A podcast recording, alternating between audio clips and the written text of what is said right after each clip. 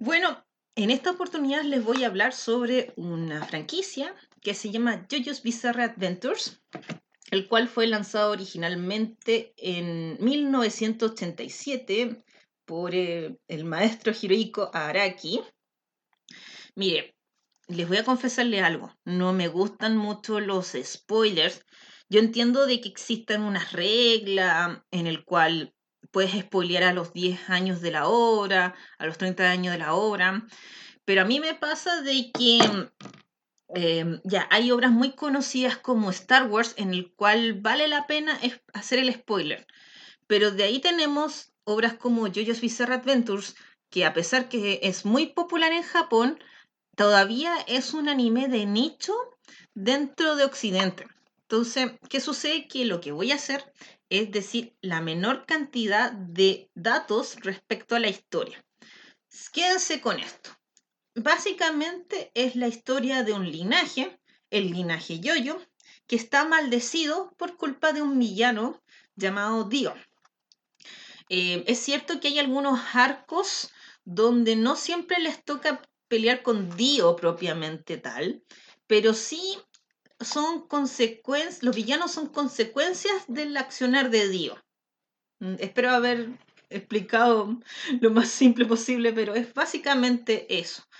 Eh, es una obra que cuenta con el manga por lo menos con ocho arcos, de las cuales cinco están animadas. Y de ahí confirmaron una sexta parte que eh, posiblemente se emita más o menos en el año 2022, si es que la pandemia no nos joda la vida. ¿Ok? Mire, eh, por cierto, una cuestión que les quería contar también es que em, se hizo un evento eh, a inicios de abril, para ser exacto, el 4 del 4 del 2021, y ahí fue donde confirmaron la animación del sexto arco llamado Stone Ocean. Eh, algunos datitos que les puedo contar de este arco en particular. Stone Ocean se lanzó originalmente entre el año 1999 al 2003. Como les dije, es el sexto arco. Eh, si tuviera que darle una importancia a, a Stone Ocean, es que es un arco que marca un antes y un después respecto a la franquicia. Me explico. Lo que pasa es que la historia, por lo menos hasta el arco 6, es, bastante lineal, por así decirlo. Em, en cambio, cuando termina Stone Ocean, mira, el único spoiler que le voy a decir ahora es que Stone Ocean termina como Evangelion. ¿Por qué? No les voy a decir. Pero eh, eh, termina como Evangelion, que a la pura escoba, y cuando aparece el, séptimo arco, que es Steel Run, es otra historia, otro universo, otro mundo. Eh, así de volada la cuestión. Entonces, eh, ¿qué les recomiendo para el tema de Yoyo? Eh, mira, yo les puedo nombrar los arcos, pero igual el problema está de que quizá mi inglés no me favorezca mucho, pero sí les puedo decir que eh, les recomiendo que vayan a una página estilo Wikipedia y revisen los arcos y sus fechas de publicación. Eh, voy a dar un ejemplo random.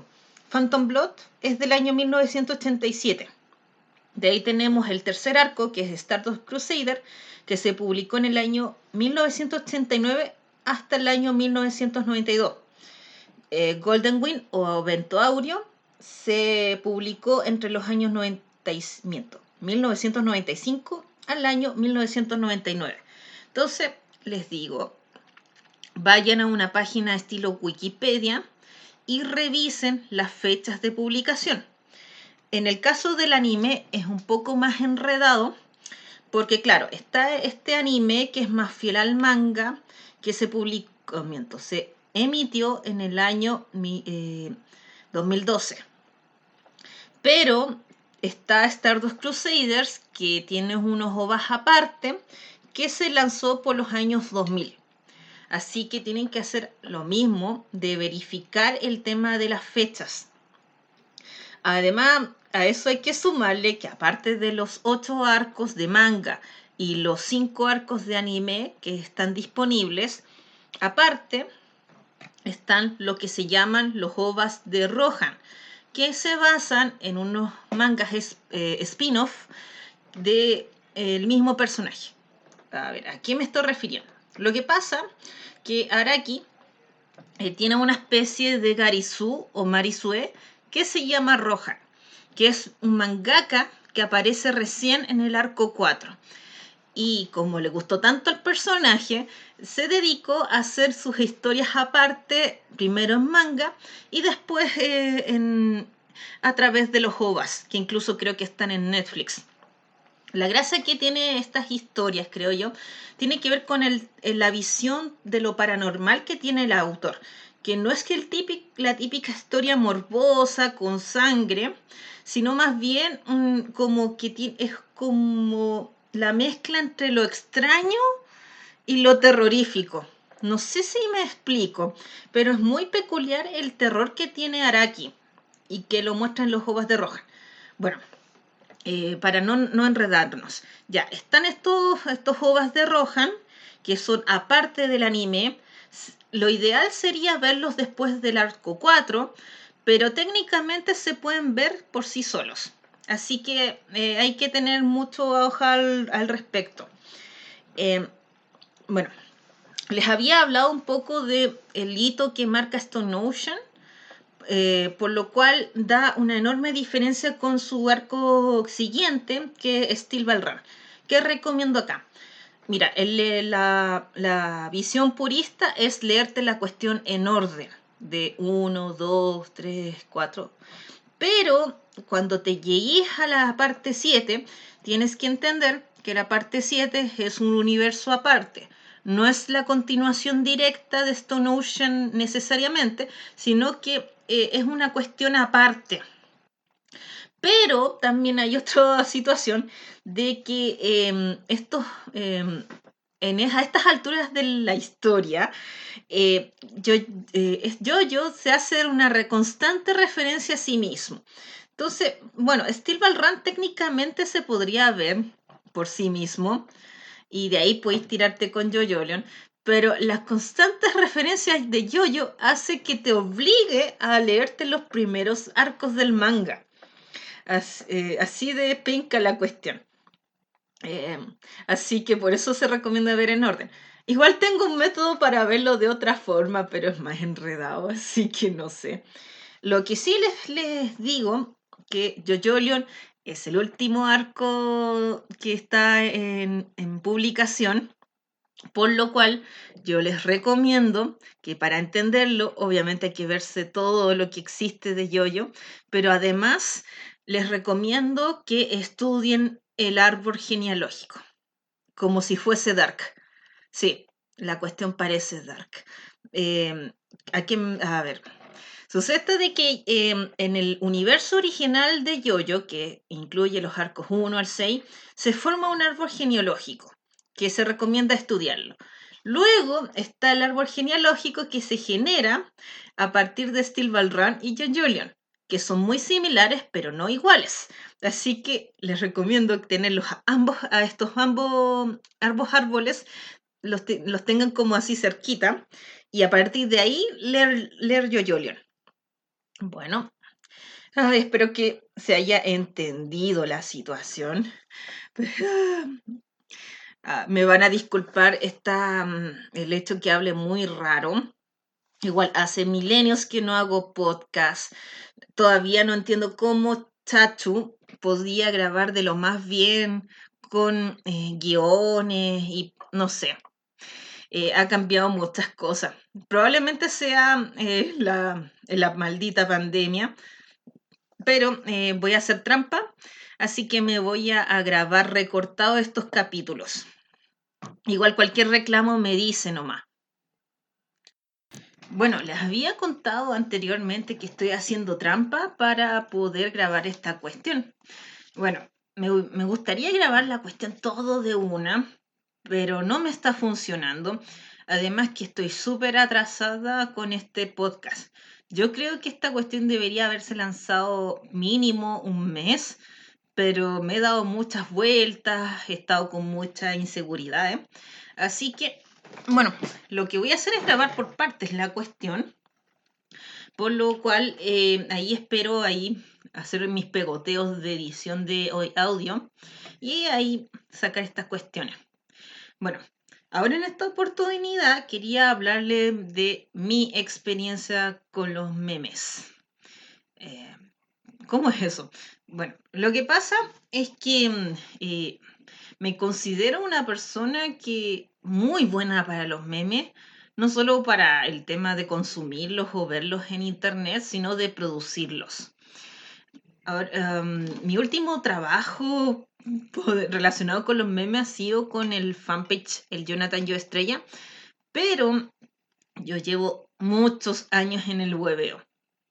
Mire, lo que pasa es que em, eh, yo llevo en internet como en más o menos el año 2002, más o menos. No sé si Forchan se hizo, es que no lo estoy viendo en la página, así que debe ser por los 2004. Bueno, el punto está de que igual era muy chica, en ese entonces existía Fotolog y ya en esa época yo hacía memes. Mis primeros memes tenían que ver con molestar a personas en situaciones absurdas y yo les hacía los montajes en Photoshop con, en esas situaciones. Em, incluso aún me acuerdo esa vez en que eh, había una foto de una cosplayer de, de Sailor Moon y le chanté la cara de un weón que no sé por qué lo molestaban con Sailor Moon, pero lo hice. Y, como que tuvo tanta aceptación ese meme en particular que el tipo lo usó en un avatar de un foro. Así, muy loca la cuestión. Eh, eso sí, eh, cabe mencionar que entre medio de todo eso, yo también aparte estaba en los foros de Airsoft. Entonces quizá no hacía tantos memes, pero sí hacía más dibujos y hacía también más eh, gráficos. Bueno, entonces, todo, bueno, gradualmente todo esto ha ido creciendo.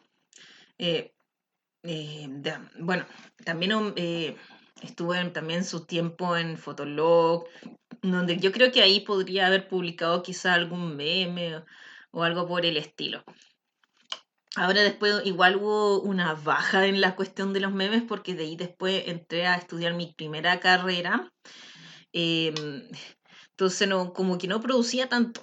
Eh, lo que sí pasó fue de que, una cuestión que sí me acuerdo, que eh, esto era, estos son muchos años, muchos años después, sucede esta de que eh, en, esa, en ese momento, que es más o menos el 2014, 2015, eh, en ese entonces estaba muy de moda las páginas de memes. Entonces, ¿qué sucede? Que eh, necesitaban editores para colaborar con contenido de memes, por cierto, y me uní, igual en, en, ese entonces ya era una persona muy vieja para, para el público objetivo de esta cuestión, pero igual me, la, me las mandé. En ese entonces, claro, eran los memes de Yoyo, que más encima son esos típicos memes que tienen marca de agua con protección, que es como muy what the fuck. Eh, yo me en esa instancia yo me quedé con esos memes donde eh, no hacían ah, marca de agua. Eran simplemente contenidos que tú lo, lo haces nomás y no te importa si te lo roban.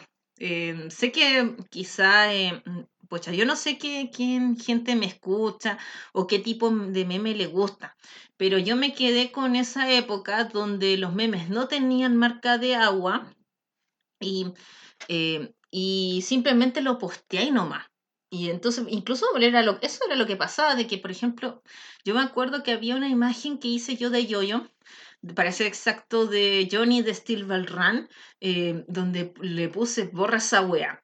Entonces lo publiqué for the Lulz y después hubo un momento en que después veo un post nada que y usan el mismo meme, lo cual eso me dejó bastante satisfecho. Ahora, eh, retomando el tema de la marca de agua, claro, hay páginas de memes que como que sienten que ese tipo de contenidos les pertenece, entonces le hacen la marca de agua. como signo de que están produciendo contenido. Ahora yo no me voy a meterme en el debate de que si es correcto o no es correcto, pero sí yo soy una persona que entiendo que existan marcas de agua para aquellas personas que trabajan en el mundo de la ilustración, donde le han dedicado muchas horas a su, a su arte, por lo cual hacen todas estas medidas para que esos em, eh, AdWords no los vayan a robar. Y se entiende completamente el contexto en que estas obras sí deben tener algún tipo de marca de agua. Em, esa cuestión lo hacen sobre todo los japoneses cuando están difundiendo sus doujinshis o sus AdWords, entonces le ponen una tremenda cuestión sample que se ve muy súper feo, pero es la forma como ellos defienden sus dibujos. Ahora en el caso del meme, lo veo más complejo porque se supone que están, no están hechos para lucrar, sino que están hechos para divertirse, para pasar la talla, para pasar un buen momento. Sé que no es, no es la razón de peso, pero en teoría no deberías tener tanta marca de agua. ¿Ok? Em, ahora estoy justo pensando ahora en otra situación que tiene que ver con los videos memes. Por ejemplo, los, los videos que hacen Nano o, los, o ciertos videos de YouTube. Entonces, eh, es un, panorama muy complicado porque técnicamente son videos memes, les hacen la marca de agua, le dedican mucho tiempo y no, sé si tiene sentido em, eh, eh, eh, sacarle o, robarle. Como que a lo malo, lo único que te toca hacer por esos videos es como piratearlos y difundirlos en el WhatsApp.